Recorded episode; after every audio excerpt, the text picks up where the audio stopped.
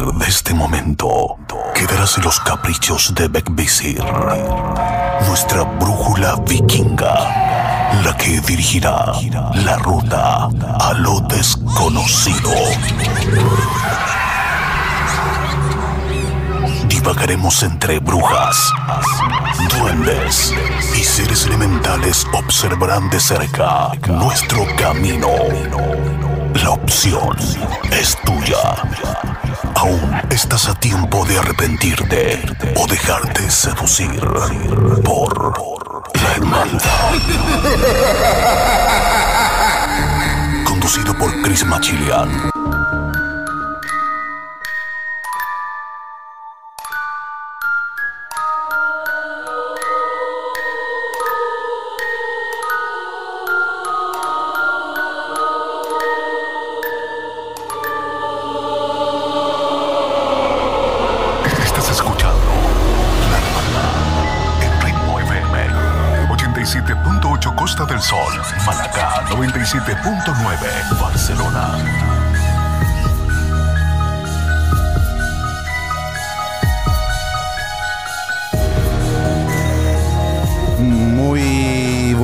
Queridos amigos. Soy Chris Machilian y les doy la bienvenida a la Hermandad. La Hermandad.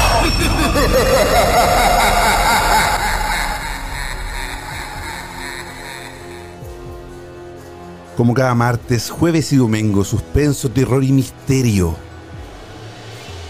Llega a Ritmo FM 98.7, 98.9, perdón, Barcelona y 87.8 en Málaga. El día de hoy tendremos historias paranormales, relatos. ¿Tienes algo que contarnos? ¿Te gustaría compartirnos alguna experiencia paranormal que estés viviendo en este momento? Quizás hay alguien en tu casa que esté pasando por algún tipo de de brujería. Algún familiar tuyo le ha sido partícipe de algún exorcismo. Eso y más nos puedes contar el día de hoy aquí en la hermandad. Estás escuchando La Hermandad con Chris Machilian. Así es, la hermandad con Chris Machilian en Ritmo FM. ¿Quieres comunicarte con nosotros? Hazlo al más 34 643 963 466. Más 34 643 963 466. Envíanos tu mensaje de voz al WhatsApp más 34 643 963 466. La Hermandad. Historias paranormales, relatos, vivencias, eso y más nos puedes enviar y también te puedes comunicar con nosotros a través de Instagram Live. En este momento estamos haciendo un, un live para Instagram a través de arroba machilian. Síguenos en nuestros Instagram. Arroba Machilian. Arroba machilian, te invito a entrar al live, poder opinar, escribir algún relato, alguna historia, algo que quieras compartir con nosotros aquí en la hermandad.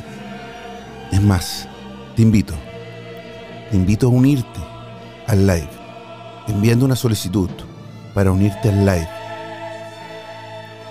En este momento.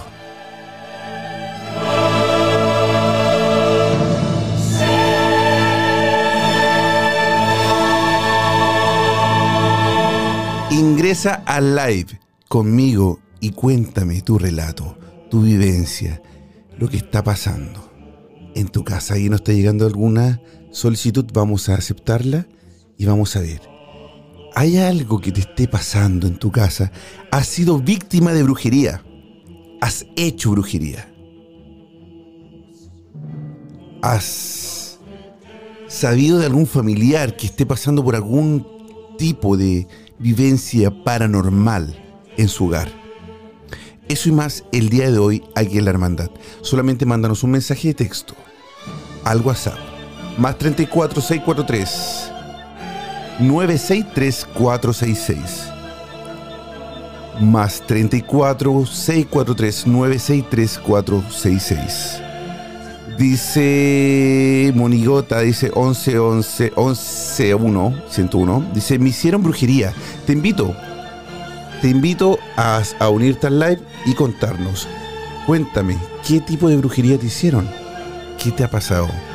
Acá nos están llegando otra solicitud. Vamos a ver si es que se van a unir al live para que nos cuenten su experiencia paranormal. Muy buenas noches, bienvenido a la hermandad. Oh, hola. ¿Cómo estás? Bien, ¿y tú cómo estás? Muy bien, bienvenida a la hermandad. ¿Cuál es tu nombre? Antonella. Antonella. Así es. ¿Me escuchas bien? Sí, súper. Qué bueno. Antonella, el día de hoy, aquí en la hermandad, queríamos compartir relatos paranormales. Y yo sé que tú tienes mucho, porque alguna vez tú también me llamaste y me contaste que pasaron cosas muy fuertes en la época, mira la memoria, ¿eh? de, del 85 creo que fue, en un terremoto. Un terremoto. Sí. Así es. Y entonces quería, quería preguntarte, ¿cuál es el, el relato que nos tienes el día de hoy? Mira, como justo está, dijiste brujería, Sí. está en mi relato brujil. Ah, de una brujería. Eh, ¿Fuiste víctima de brujería o hiciste brujería? No, fui víctima de brujería. ¿Cómo, Sí, cómo- aunque- cómo- cómo uno, una persona, bueno, ahí vamos a llegar a esa parte, ¿ah? pero ¿cómo uno puede discernir o puede decir, a ver, esto es brujería, esto no es brujería, esto es mala suerte, esto no es mala suerte ni brujería, esto es enfermedad? Pero primero, antes de eso, cuéntanos tu historia, por favor. Mira, esto pasó hace harto tiempo igual cuando mi hijo mayor, que tiene 20, era chico, era guagua. Y todo pasó un día que me golpearon la puerta. Yo abrí la puerta y había en el tapete un objeto rectangular como, como trenzado, como, como si fuera con pelo, algo. Eh, En la puerta de tu casa. Y me golpearon, yo abro la puerta y todo estaba en el tapete. Estaba en el piso. Como, Y cuan- uno- como en las películas cuando dejan un bebé en la puerta, a ti te Claro. dejaron eso. esto era un objeto muy delgadito, como si fuera un cigarro, así, largo. Y te juro que yo lo vi y yo dije, tengo que sacarlo, pero no sabía qué era. Y yo como no sabía, Lo tomaste. fíjate, no lo toqué. Fui a buscar como un papel, lo tomé con el papel, fui a tirar afuera de la Pero ¿cuál fue mi error? Que lo cerca de la casa, y eso era lejos. Espérate, un, po- un poquito. No sé si te puedes mover a algún lugar donde tenga un poquito de mejor señal porque se te va la voz. No, no la imagen, la imagen está perfecta, pero la voz como que se te se, se- se cortó. Entonces quedamos en que tomaste, que no, no te atreviste a tocar el objeto, ¿verdad? Pero ¿Me escuchas bien ahí? ahora sí, ahora sí. Ya. Eh, ya, pues, resulta de que no me atreví a tocarlo, como que algo me dijo, no lo toques, y Ujú. fui a buscar un papel. Y con el papel lo agarré Mm, y lo dejé afuera de mi casa, pero no es que lo haya tirado en la ventana, sino que salí, yo había un edificio, un departamento. Eh, salí fuera del departamento, eh, había uno de estos eh, basureros grandes y lo arrojé ahí. Pero este basurero estaba cerca de mi casa. Ujú. Mucho tiempo después me dijeron que eso no se tenía que hacer, pero yo no sabía y algo me decía que tenía que sacarlo. Tenía que estar fuera de ahí. Entonces, para resumir la historia, llego, lo saco, me devuelvo a mi casa, todo normal, y después me empiezan a pasar situaciones.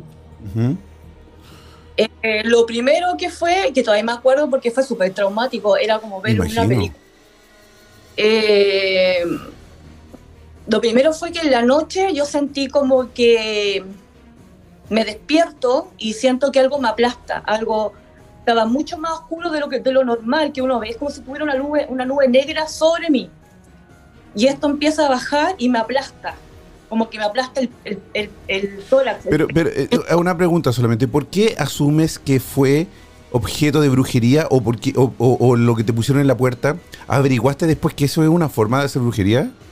Sí, mucho tiempo después, después que esto me pasó, después que esto que llegó a mi casa me dejó, yo averigüé y me dijeron qué es lo que había sido. O sea, cuál era el objeto de lo que me tiraron y para qué era. Pero algo, Ah, O sea que ¿sabes tenía un objetivo también el- el- la, la- la forma de la brujería. sí, tiene un objetivo. Tú sabes que igual el sexto sentido te avisa. Sí, claro, claro. Y me avisó, me dijo. Y figúrate tú que yo unos días antes tuve un sueño. Entonces me avisaron hasta en sueño que algo me iba a pasar. pero yo nunca lo atribuí a eso porque nunca había pasado por algo así. Y de verdad, en el sueño, en el sueño yo veía un closet muy antiguo, un mueble muy antiguo, que estaba en una habitación que estaba vacía estaba el puro mueble, un, un de closet. Cosa de que yo me acerco en el sueño, lo abro y dentro habían puros gusanos blancos, grandes. No te puedo creer. Eso fue lo que yo soñé antes de que me pasara esto. Fue como unos dos días antes. Sí, y los gusanos blancos son, son, son, eh, siempre son protagonistas en estos tipos de brujería, ¿no? Fíjate que yo averigüé, entré a internet de verdad porque desperté como muy angustiada y claro, pues eran como muy malas noticias, pero yo así todo todavía no caí en cuenta de lo que se me venía, sino que eh, después pasó como todo eh, lo, lo, que pasó después, que, lo que yo te decía, que como que sentí que algo me aplastaba y después no, era, era como, no sé, no sé si fue ni siquiera por la de posesión, pero era como, no sé, andar en la calle y ver cómo la gente te atacaba cuando no te estaba atacando. Fue algo... O sea que tú estabas como, como, como... A ver, como que veías, veías cosas o te imaginabas cosas que no eran. Sí, yo me, di, yo me di cuenta que no eran, porque yo miraba alrededor y la gente no estaba mirando. ¿Y eso te comenzó a pasar qué tiempo después de, de, de la, de que te hicieron la brujería? ¿Al cuánto, al cuánto después? A la semana después. De que, de que abriste la puerta y encontraste ese, ese objeto. Súper rápido, fue súper rápido. Eh, yo, en ese momento, mi hijo mayor era guagua, era súper chiquitito.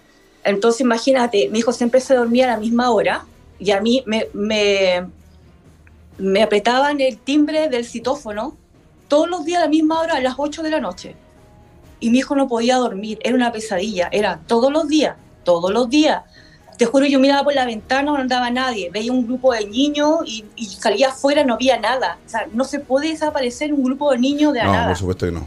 Por supuesto que Entonces, algo de verdad era como para volverse loca, así. Eh, empecé a bajar de peso, algo que siempre hablan de la brujería, Sí. eh, emocionalmente y físicamente. Yo tuve una baja de peso súper significativa. Imagínate que una vez miré al espejo y se me notaban, se me notaban lo- los huesos del tórax. Eh, y yo comía, pero yo sentía que algo, a ver, no, yo no, no te puedo hablar de posesión, pero yo sentía que esto estaba cerca mío, era como que estaba cerca mío. Y te voy a hablar de algo que a lo mejor tú no me vas a creer. No, pero me yo- acuerdo- no.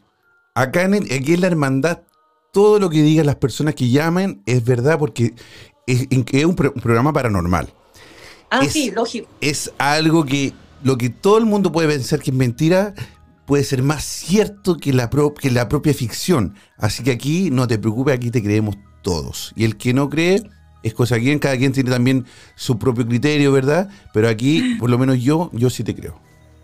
Mira, esto lo cuento también para que todas las personas que estén escuchando estén como alerta con eso, eh, que se dejen guiar por su instinto, por su intuición, los sueños te avisan mucho. Entonces, ahí no sé si eso te va a servir a lo mejor para hacer algo, pero sí para estar atento. Bueno, la cosa fue que yo salgo de mi habitación, yo vivía en un departamento donde mi pieza estaba al último del pasillo. Onda, yo salgo, yo salgo de mi habitación, voy a la cocina, no sé por qué, pero voy Mm. a la cocina. Y imagínate, raramente los cuchillos cuando yo los lavo los dejo mirando hacia abajo, pero estaban los cuchillos hacia arriba. Fue muy raro. Y, y tenebroso también porque puede ser, uno piensa que entró alguien a casa también, ¿o no? Sí, pero de verdad no, no, mi mente estaba como en otro lado y cosa que yo entro como a, hacer algo que no, no recuerdo qué y te lo juro, que me levantan, me levantan y me pasan por los cuchillos. Eh, No. Una vez y después me levantan otra vez y me hacen lo mismo, cosa que me dejan marcas. Me dejaron dos marcas eh, en, en la cintura, en el lado derecho y el lado izquierdo. Era como si tuviera dos rayas. Y yo te juro que, que te puedo juro, para que veas la fuerza que tenía esto. Wow. Y onda que yo llegué y, y, y- y me quedé pero expectante porque imagínate que te pase eso y yo me miro y veo sangre. Y me dejaron marca, era como si fuera un rajuño, Sí. pero sí Sí. uña. ¿Cuánto, ¿Cuántos Pero- rajuños tenías? Tenías dos. Uno. No, Uno solo. uno en cada lado. Uno, en cada lado. No, no era la, la marca supuesta No. que, de los tres ¿De que, que, representa el Padre, el Hijo y el Espíritu Santo. No, en este caso No, era solamente uno. sí, era, era una raya en cada costado y después siento como una risa, así como súper tenebrosa. Y yo salgo, me voy corriendo a mi pieza, cierro la puerta, no sé por qué, porque igual estos seres pueden entrar igual. Pero yo me sentí segura, cerré la puerta, estaba mi, mi, mi hijo, que era un bebé en su, en su cuna, y yo cierro la puerta y me quedo ahí. De verdad, o sea, esto es una de las cuantas cosas que me pasaron en todo ese proceso que yo viví la brujería. Oye, y ya, y eso eh, pasó súper rápido. Me decías que, que, comenzó a la semana ya. Sí, pero duró harto. Duró como un año y algo. Duró bastante. ¿Y, y, y cuándo, ¿cuándo comenzaste a sospechar que podía ser brujería? ¿Enseguida? eh, mira, cuando sentías eso que me aplastó, y en los días que yo también tuve con un cambio de personalidad, porque andaba súper negativa, andaba con mucha rabia. Y fíjate lo que son las cosas que se acercaron a mi casa dos mormones. Espérate, solamente te voy a interrumpir un segundito, uh -huh. un segundito uh -huh. para decirle a la gente que estoy fijando el número, porque había fijado el número del WhatsApp de, de Ritmo FM y lo había puesto con más, eh, más 46, que es el código de Suecia. Pero no, es más 34, así que lo volví a fijar. Más 34 643 963 466 es el WhatsApp para que envíes tu mensaje de voz contándonos tu historia. Envíanos tu mensaje de voz al WhatsApp más 34 643 963 466. La Hermandad. Están llegando más, más invitaciones, más solicitudes para unirse al live, pero vamos a escuchar, de terminar de escuchar la historia, el relato de nuestra querida amiga. Ya, bueno, y entonces, ¿cómo, cómo te diste, eh, empezaste a sospechar que podía ser brujería, no? Sí. Sí, pues sí, lo que estaba pasando era como ver una película de terror. Bueno, y cuando, y cuando ya pasó todo un año, en ese año tú no hiciste nada para luchar contra la brujería, ¿no? Solamente... No, porque había ido. Fíjate que, que, fíjate que me había dejado. Y ahora, ¿cómo yo me enteré? Porque fui donde una chica que me hizo como una nivelación, me, como que algo en, en, en, ese momento me hizo como una nivelación de chakra. Me hizo como una sanación. Pero ¿Y, yo fui y, a verla. ¿Hicieron algo sobre, contra la brujería o contra la persona? ¿Supiste quién te la hizo? Sí, pero yo ya sabía quién había sido, yo ya sabía, pero ella, ella me confirmó eso y me dijo, no, me dijo, eso, eso que estaba contigo ya te abandonó, ya te dejó. Pero me dijo, lo que querían, me dijo, era muy feo, me dijo, querían destruirte. Oye, y, que y eh, eh, solamente, no, no te voy a pedir nombre ni nada, obviamente, ¿eh? pero, pero me gustaría saber porque yo estoy siguiendo después de tanto, tantas historias, tantos relatos, porque a veces Ajá. mal llamadas historias porque uh -huh. estos son relatos, son cosas, algo que tú viviste personalmente. Uh -huh. eh, en, después de tantos relatos que he escuchado, se repite mucho que el que hace este tipo de brujería son personas muy, muy cercanas a uno. Eh, eh, no, fíjate que no era cercana a mí, no era cercana. De hecho, ni siquiera, ni siquiera me conocía. ¿Y, y La finalidad había sido por otro motivo, ¿ya? Pero, claro, finalmente acá hay dos personas que juegan. Una que lo quiere hacer, que tiene toda esa rabia contra ti, mm. y otra que la bruja en sí, que hace brujería oscura. Mm. Entonces, dos, dos personas. O sea, yo tengo la confianza que todo se devuelve. Sí, no, yo sí. Supe, a los años después, porque supe quién era, supe que se le devolvió. O sea, de nunca hecho... La, se, nunca la enfrentaste y le dijiste, oye, ¿por qué...? Una vez se lo dije y me trató como de loca, como que, ah, como que yo era ridícula, de cómo yo la estaba acusando de una cosa así, yo sabía que había sido ahí. Sí, sí. y también ahí, ahí dice eh, algo muy importante de que lo que dijiste tú, el sentido. Uno a veces también presiente las cosas. Eh, con, eh, mm. ese sensor que tiene el, el, ser humano es muy importante y que, que a veces el, a muchos le llaman lo que uno siente en el estómago o el estómago no miente, las sensaciones, no, eso hay que hacerle caso de repente. Oye, muchísimas sí, gracias, de verdad. Uh -huh. Muchas, muchas gracias por haberte comunicado con nosotros. Muchas gracias por habernos contado este relato magnífico. Y oye, y yo me acuerdo que tú tienes también ahí un tipo de. Tú haces tipo de sanación o uh -huh. algo, así que para que a ver si eh, un día esto también nos puede mostrar algo y a lo mejor podemos ayudar a algunos de nuestros oyentes también con, tu, con tus sanaciones. Ya pues. Te mando un beso grande y muchísimas gracias por comunicarte con nosotros. Ya, que estés bien. Todo igual, un beso, chao. Chao.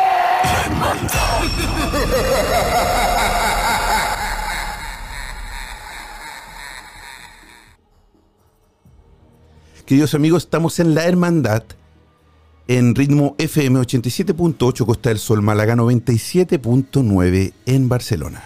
Estás escuchando La Hermandad ritmo FM 87.8 Costa del Sol, Málaga 97.9 Barcelona. Así es. Y también nos puede mandar un mensaje de voz o de texto al más 34 643 963 466. Más 34 643 963 466 es el WhatsApp de Ritmo FM. Envíanos tu mensaje de voz al WhatsApp más 34 643 963 466. La Hermandad. Envíen su solicitud, solicitud para unirse al live y contarme su relato paranormal. Bienvenidos a la hermandad, queridos amigos, todos los que se están uniendo a Instagram Live y los invito a unirse al live y contarnos su historia, su relato, algo que han vivido, algo que están pasando algo que pasaron. Tenemos otro, otro persona que nos envía la solicitud y vamos a esperar que se comunique. Muy buenas noches, ¿cómo estás? ¿Cómo estás, amigo? Bien, bien, hermano, ¿qué tal? ¿Cómo estás tú? Bien, por acá son cerca de las seis y media de la tarde más o menos, Seis y media de la tarde, ¿de dónde nos llamas? comiendo un meloncito Un meloncito, qué rico. ¿De dónde nos llamas?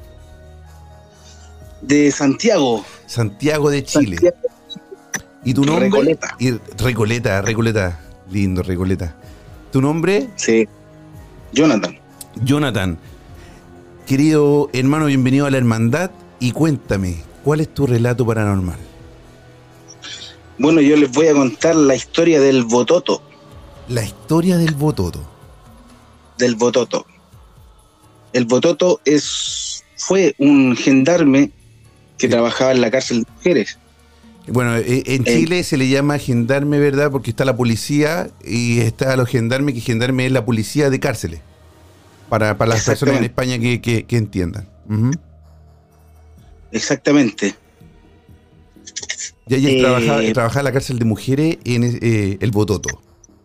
Él trabajaba en la cárcel de mujeres, sí. Trabajaba en la cárcel de mujeres, hacía garita, cuidaba el- el- la, la cárcel en sí. ¿Mm? Y, y este muchacho se enamoró de una interna. El, Se enamoró el- de una el inter- gendarme se enamoró de una, de, de una interna, de una, de una que estaba detenida, que estaba presa, que estaba. Exactamente, de una Oye, inter- y eso, eso es muy común dentro de, eh, de, de la, de la entre los gendarmes y lo, y, y lo, lo interno. Es muy común que hayan relaciones, No, no es común eso, no es común, pero, pero puede pasar. pero en el amor no Sí. manda. po. Así es, el corazón no, el corazón no, es verdad, es verdad, Jonathan, es verdad. Y ahí entonces Sí, se pues, enamoraron. Y pero eso, eso enamoraron. que ser súper secreto, porque si se sabía lo podían haber destituido, ¿no? Exactamente, era un secreto supuestamente entre ellos. Y fue, bueno, no fue tan, tan secreto porque este funcionario le, le iba a dar la libertad a ella, le dijo un día que se fugara. Él estaba, la cárcel se divide, eh, tiene hartos puestos de servicio que son garitas aéreas, garitas, garitas nido, no sé si se entienden. Que es como lo que, que son en estas torres, donde de esas torres vigilan que... Una, es como, como una casita que está Sí, como sí, es una torre, como, como, un- como un castillo que, en- que en cada torre hay un, hay un gendarme con, con una pistola, me imagino, con un rifle, vigilando de que nadie se vaya a, a- a escapar. con una UCI, ahí usamos UCI, armamento, armamento largo. Ese- eso, eso ya es militar, ¿no? ¿No? Sí. Sí. Entonces los puestos, los puestos están más o menos como a 600 metros, son seis puestos que hay en la cárcel de mujeres, en la correccional, ¿Mm? que se llama correccional, la corre que le dicen. Bueno, cuento corto, este funcionario le, le dijo a la interna, ya estaban enamorados, le dijo que se fugara tal día, a tal hora, por el puesto número 3, que daba hacia una cancha de fútbol. Entonces estaba todo preparado. Claro, claro. ¿Él le había contado a otro colega o él estaba solamente, él estaba planeando solo la fuga de él, de ella? Él estaba planeando solo la fuga de ella para que ella se fugara. Sí, sí. ¿Qué pasó? Que esta muchacha le contó a otra interna. Oh. Contó a otra interna y al final fue una fuga masiva. Claro, se fugó ella, a lo mejor se fugaron como 10 más. Claro, y, o sea, todos sabían ya que por ahí podían, eh, podían eh, fugarse. en el, y en el momento que se estaban fugando, el funcionario abrió fuego. El mismo que le había. El mismo que Sí. el Bototo. El Bototo estaba El ahí. Entonces el Bototo dijo: Tú te puedes fugar por aquí porque yo voy a estar vigilando acá y voy a hacer como que no te vi. Pero cuando vio que ya había muchas que se estaban fugando, abre fuego. Abre fuego. Y después les voy a contar por qué le hice el bototo. Ya. Y este funcionario abre fuego y lamentablemente le disparó y como es la cosa de la vida, le pegó a, le pegó a ella, dándole la muerte. O sea, de todas las mujeres que se estaban fugando, él dispara y a la Sí. persona que le dispara es justamente a la que él estaba enamorado y le, estaba, y le había dicho que se podía fugar. Oh. Exactamente. No, pero es una historia de amor pero trágica. ¿eh? Sí, una historia de amor que hasta el día de hoy vive en la cárcel. Si, si me está escuchando algún funcionario de gendarmería que ha trabajado en, en la correccional, eh, él saber. sabe. Es una historia muy, muy contada. ¿Y qué pasó? Que este funcionario bajó de la carita y fue a ver, fue a ver el cuerpo que estaba extendido ahí, era el cuerpo de su enamorada. Y no hizo más que cargar el, el fusil, se lo puso acá en, en el mentón y se disparó. Ahí mismo. Él se, sí, se quitó la vida junto a ella. O sea, él bajó a ver quién era, quién le había disparado y cuando se dio cuenta que era ella, él mismo se puso, se, se dio un balazo en la cabeza. Le dio un balazo en la cabeza. No. En el puesto. Hermano, de verdad. En el puesto 3 de la carita de la correccional. Que aún está su brutita y está su gorra. Hoy me dio hasta escalofrío, weón. Sí, aún está su, su gorra y su brutita. Hay una virgen, le ponen vela a los funcionarios. Oye, o sea que él estaba tan enamorado, tan enamorado, que él no soportó haber matado a su a la persona que la amaba y se quitó la vida. Sí, ¿Y la otra interna alcanzaron a, fugarse alguna? se dieron a la fuga. Se dieron a la fuga. Se dieron a la fuga. Y pasó hace muchos años atrás. Muchos. Yo llegué a esa cárcel a trabajar el año 2005. Trabajé, tenía 20 años yo cuando llegué a trabajar ahí. Y yo no sabía la historia del bototo. Me mandaron a cubrir los puestos, las garitas. Ah, o sea que, o sea, tú llegaste y ya- eh, esto ya había sucedido ya antes. Entonces tú llegaste, tú llegaste, tuviste la carita y tuviste que estaban la- la- las velitas y todo, y pre- no preguntaste ni una cosa, me imagino que. A mí me tocó hacer garita en ese puesto. Yo me di cuenta que había una grutita y había una gorra y pregunté por qué, qué había pasado ahí. Se murió un funcionario y me contaron la historia. Pues la, historia, lo mismo que te estoy contando a ti. Me dijeron, no te asustes, no te asustes, porque no te asustes, que. el funcionario te tira piedra a la garita, te pega abajo, en- te pega en, lo- en los fierros para que se muevan la garita, te avisa la ronda, porque a nosotros constantemente los pasa ronda un oficial. Entonces, antes que pase la ronda, él te tira piedra. Para que uno para despierte. que yo no creía, pues yo no creo hasta ese momento, yo no creía, yo no creía hasta que me ocurriera. Sí, uno, uno, uno, uno viene. Eh, o sea, a mí me pasó también lo mismo, escéptico. ¿ah? Yo también, antes de comenzar con este programa y comenzar que en este, en este mundo paranormal, haciendo investigación y todo, yo era súper escéptico y decía, no, esto no puede existir. Siempre hay una, hay una lógica. Igual. si bien Igual, siempre busco la lógica. Por ejemplo, si yo estuviera en esa carita y veo una y escucho una piedra, buscaría ver qué pasa, el- si es que el viento tiene una piedra. Buscaría primero la lógica, pero, pero sí creo ya que eso es Yo posible. Lo mismo decía yo, tiene que pasarme a mí, vaya a creer, o si no, no voy a creer. Bueno, los, los primeras, las primeras veces que me empezó a molestar a mí, me empezó a tirar piedra. Me empezó a tirar piedra eh, y avisarme la ronda. A otros funcionarios los molestaba más. Pero a mí en particular, las primeras veces me avisó la ronda, hasta que un día estaba en el puesto 2, eh, que estaba cerca del puesto 3 y el puesto 1. Eh, él es del 6. Eh, o sea, esto, él había fallecido.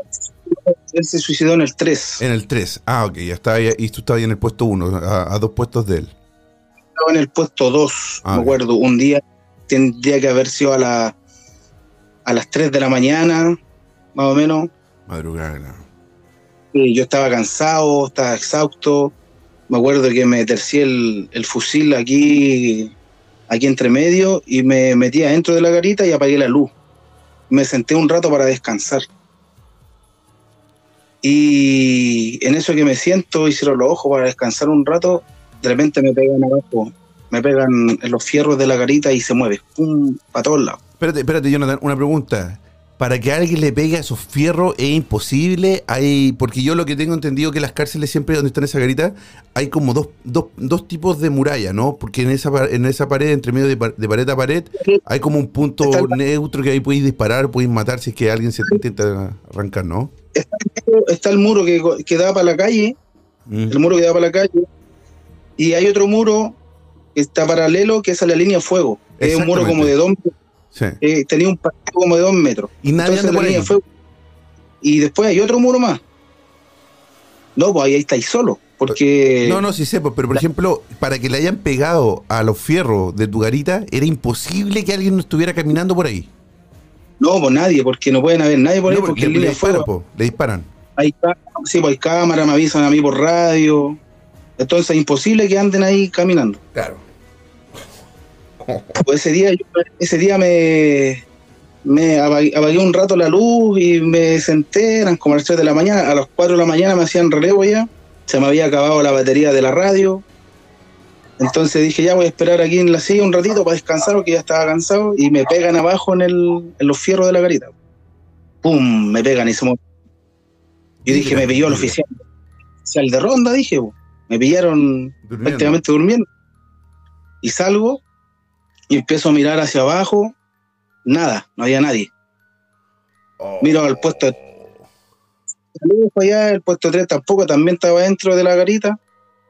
Y el puesto 1 también, pues entonces yo, justo el puesto 2 queda como una esquina. Yo podía el puesto 1 y el puesto 3. Claro. Ya dije, ya. Apagué la luz de nuevo, me senté, me tercé el armamento y abajo, ¡pum! Otra pata. Y así se movía la garita. Ya, y ahí me acordé, el bototo. Y en eso que, en eso que me salgo de la garita, empiezo a mirar hacia abajo, hacia los lados, Asustado empecé a igual, ¿o entrar ¿no? asustado. Y estoy mirando hacia el puesto 3 y me habla en el oído y me dice, detrás tuyo.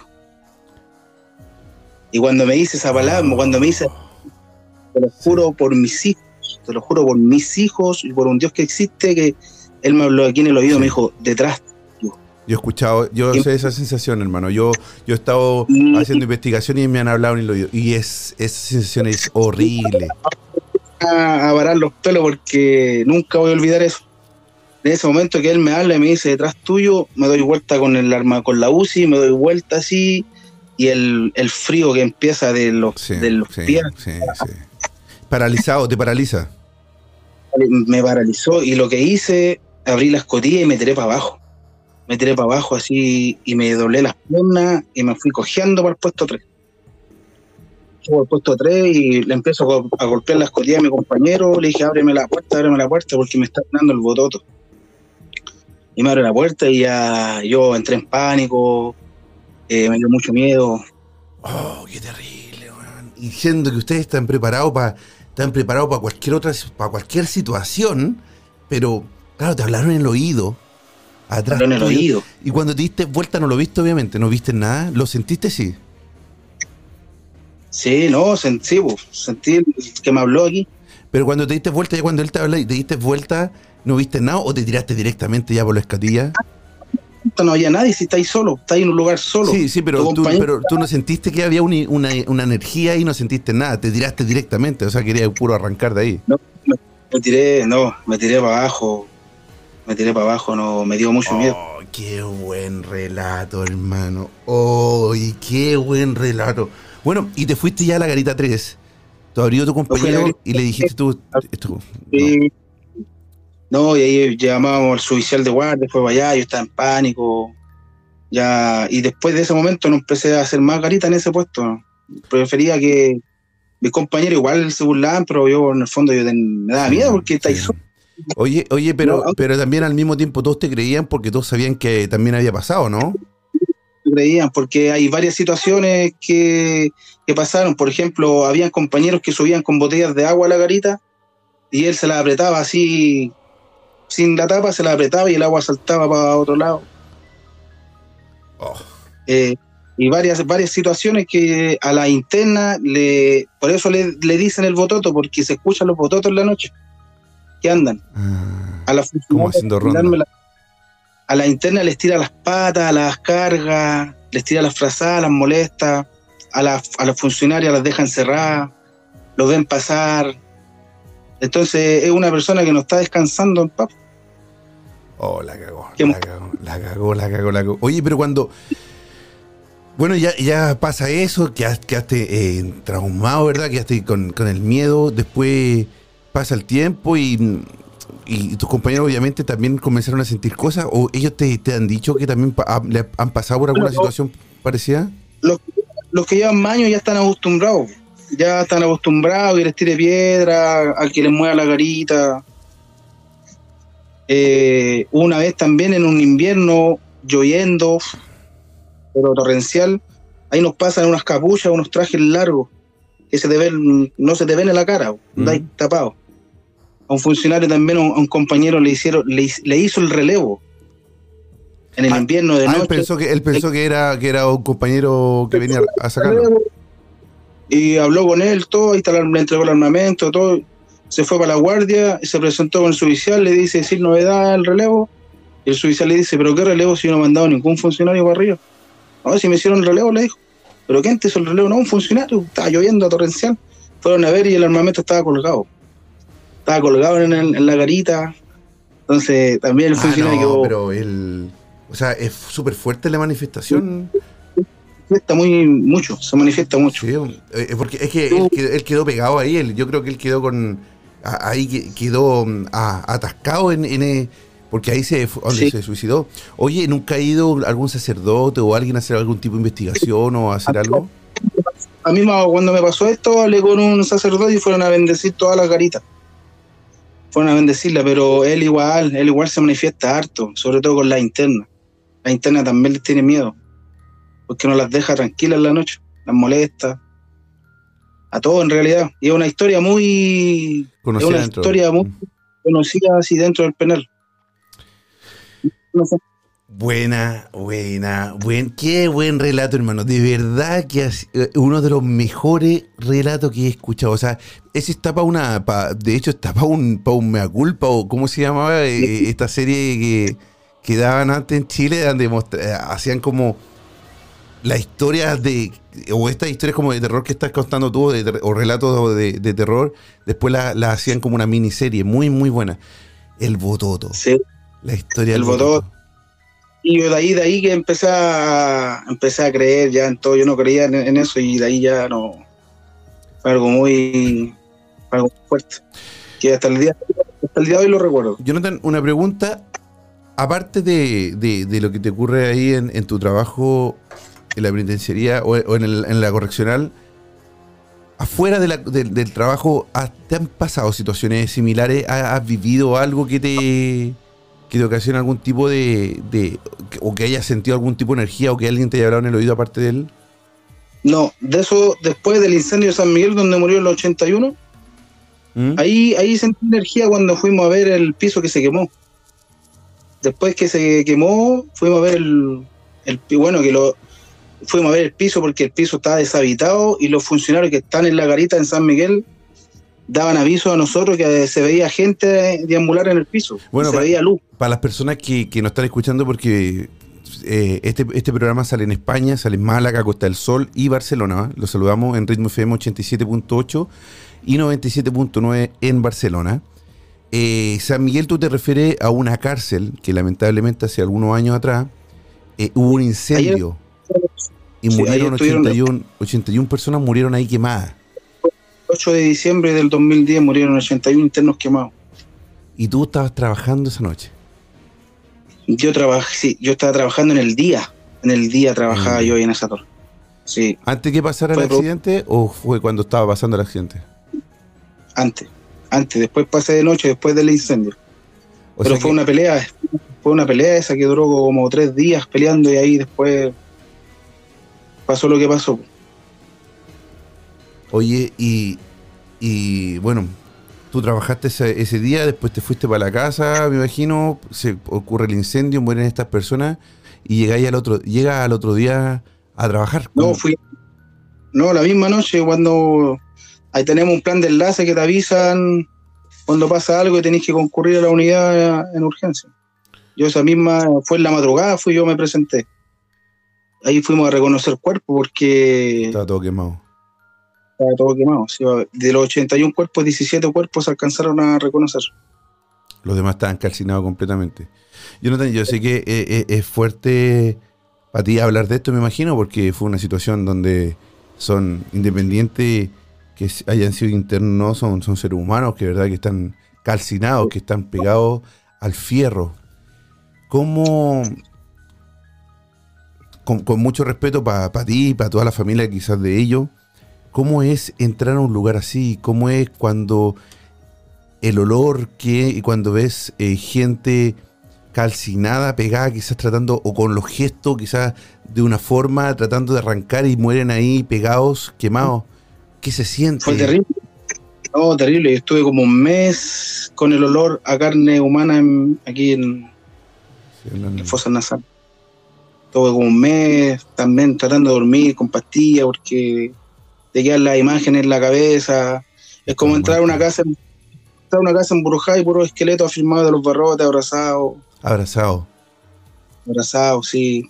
Y tú, Grupos de 10, no sé, yo me imagino que eran como 10, 15 internos abrazados porque eran muchos cráneos, muchos brazos, eh, era una pelota de, de hueso. claro, y ellos, ellos quizás, entre comillas, protegerse del fuego, murieron abrazados o intentaron ahí. Sí. Ahí tú, y tú Exacto. vas entrando y, te, y vas imaginándote quizás cómo sucedió todo, ¿no? Cómo, cómo- Sí, pues yo entré a reconocer el cuerpo más que nada. ¿Tú los conocías yo por- ellos? Sí, porque yo trabajaba de día. Entonces tú sabías quiénes eran ellos, más o menos. O los que vivían en esa, en esa, en, en esa celda. Yo conocía uno que era acá del sector, que Diego, Diego Armando Portugués. Diego Portugués, yo lo conocía porque era de acá del sector del barrio. Entonces traté de buscarlo y no nunca lo pillé. Porque Lo- de los, los cuerpos, 17 cuerpos que estaban, que se podían reconocer, estaban tiznados, tenían su cara tiznada, negra. Negra. Entonces teníamos que limpiar la cara y ver quién es, porque por dentro se, se ubican por apodo. ¿Cachai? No. Por apodo se ubica el interno, entonces nosotros tenemos una ficha de los internos que por el apodo, no sé, por el son. lechuga. El lechuga, ya está el lechuga, va a buscar lechuga y sale todo la- el, El nombre, nombre. de él, su delito, cuando está condenado, cuando tiene la libertad. Oye, y bueno, ya entra ahí, ves cuerpo, intentan reconocer a los que pueden, o los otros ya estaban calcinados completamente. Me imagino Conocimos a los que- 17, 17 que se podían reconocer y los otros ya era por ADN, ya era, ya era pega de, de la PDI. Y ustedes cuando entran ahí, me imagino que no aguantan el llanto, me imagino, o, o- o- ¿cómo, cómo- cómo- qué, qué pasó en ese momento? ¿Cómo, cómo reaccionaron tus compañeros? Yo cuando llegué al piso estuve en shock, uno, yo creo como un minuto chocando con mis compañeros, no, no, reaccionaba a nada. Mm. Veía, eh, es como ver una casa, meterte en una casa embrujada, llena de cadáveres, de, de, de pegados a los barrotes, con puro hueso. No, fue tremendo, fue tremendo. Qué terrible. Fue, me marcó la vida, me marcó, ellos, marcó la vida. ellos murieron calcinados por un incendio y, y no pudieron ustedes, o, o no, estaban, estaban ya encerrados, o sea, estaban la, eh, no habían puertas abiertas, estaban todos con candado o con, o con llaves. estaban peleando. Bueno, esa pelea duró como dos días. Ya, ya esa noche hicieron, porque antiguamente los internos podían dejar balones de gas y podían cocinarse, ¿Mm? una cosilla. Entonces, Gendarmería, cuando pasó esta pelea, le quitó todas las armas blancas los internos que hacen, las armas hechizas. Entonces la pelea siguió. ¿Y qué hicieron los internos? Hicieron un lanzallamas con los balones de gas y las mangueras, hicieron lanzallamas y se quemaron entre ellos. Se les escapó de las manos. Entonces, cuando le dieron la alarma a los funcionarios, porque esa vez habían 2.000 internos en toda la población penal, en la totalidad, totalidad 2.000 internos, y en la guardia interna de la noche habían 10 gendarmes. Imagínate. Entonces, cuando sonó, cuando sonó la ah, alarma que estaba saliendo, cuando sonó la alarma que estaba saliendo humo, entonces los gendarmes fueron a ver y en, ir a ver en la última torre se demoraron como 5 minutos, 10 minutos en llegar y en abrir los accesos. Entonces vieron que estaban quemándose, quedaron en estado de shock y en ir a buscar los equipos de, respiración autónoma, eh, los equipos de bomberos. Entonces en ese trayecto la adrenalina ya, imagínate, habían 800 grados Celsius. Ya en era un horno, era un horno, era un horno. Estaban todos quemados. Qué terrible, qué terrible. Oye, ¿y eso ya ahora funciona todavía como cárcel, e, ese a donde murieron todos ellos? La cárcel de mujeres, ahora. Y, o sea, y en el mismo edificio donde murieron todas esas personas ahora todavía funciona como cárcel. Ahí... Sí, de mujeres ahora, ahora es de mujeres. Pero siguen habiendo eh, internos ahí, duermen ahí mismo. Sí, sí, lo pintaron, remodelaron. ellos deben tener también mucha historia de que Después del incendio, después del incendio, eh, los internos del tercer piso dormían en el día, porque en la noche se escuchaban los balones de gas, se escuchaban los gritos, se escuchaba el olor a quemado, le apretaban el pecho, los molestaban. A mí me pedían pastillas para dormir. Por favor, cabo, llama a la enfermería para que le den pastillas para dormir, porque no, no podían dormir la noche. Los penaban. Los penaban mucho. hasta el día de. Sí, hasta el día de hoy me imagino. 81 personas con esa muerte así de, trágica. Los gendarmes afuera, los que andaban en la garita, veían luz adentro y movimiento. Veían que se paseaban y ese piso estaba todo quemado. No había nadie ahí. El cuarto piso estaba todo. Entonces los gendarmes de afuera veían luz en el baño, veían movimiento. Y nos avisaban a nosotros, a la guardia interna, que fuéramos a ver. Mira, hermano, yo, te, voy, yo te voy a decir algo. O sea, tanto relato que yo he escuchado, pero son muy pocos los que me ponen la piel de gallina y este sí me puso la piel de gallina. De verdad que eh, es tremendo. Es que solamente imaginarse todo eso y ahora pensar que tú estuviste ahí, lo viste, o sea, como dices tú, es, una verdadera película de terror. Una verdadera película de terror. Y al otro día a trabajar normal, como que nada ha pasado, porque para esto no hay psicólogo, no hay psiquiatra, no hay nada. Tenemos que hacer la pega. Sí, lamentablemente eh, es así porque deberían después de, poder hacerle, a usted deberían hacerle algún tratamiento de, poder, eh, para, para, olvidar todo eso o poder sanar, porque debe ser terrible. O sea, como dices tú, no poder dormir después de tantos días, porque la imagen de estar ahí rondando y ahora cualquier cosa te, te produce también quizá el recuerdo, ¿no?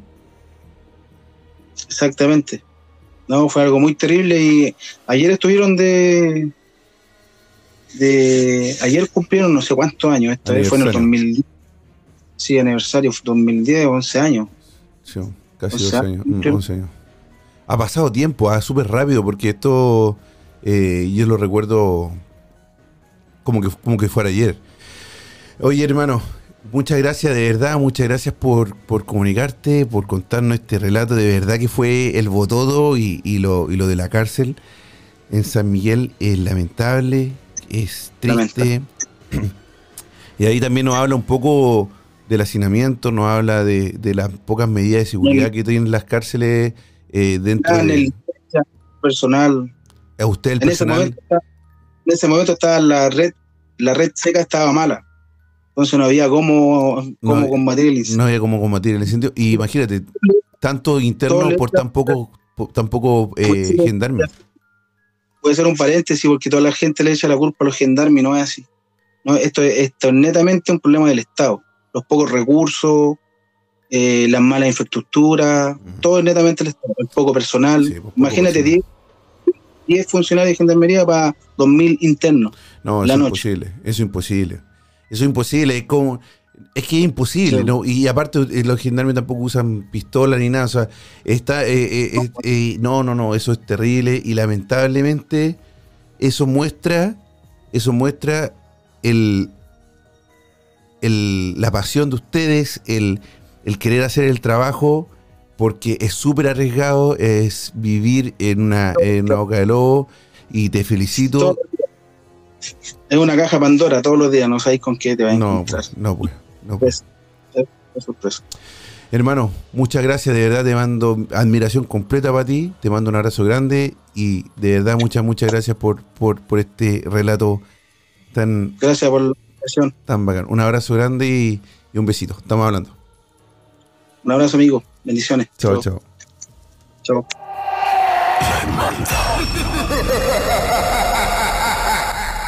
Qué terrible, qué terrible para, para todas esas familias que, que vivieron eso. Qué terrible para, para esas familias de los internos, para los gendarmes y también su familia.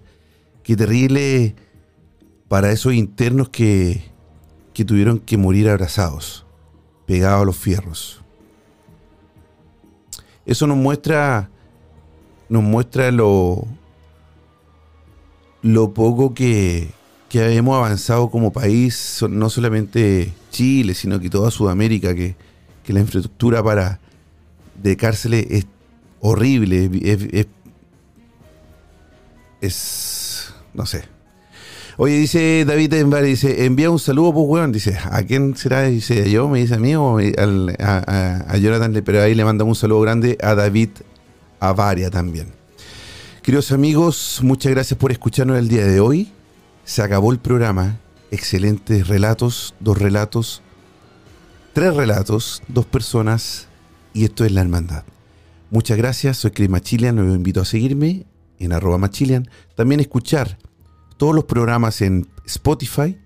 Lo pueden buscar como la hermandad, la hermandad paranormal guion. Y por supuesto, comentar y darle like a los videos en Instagram. Buenas noches.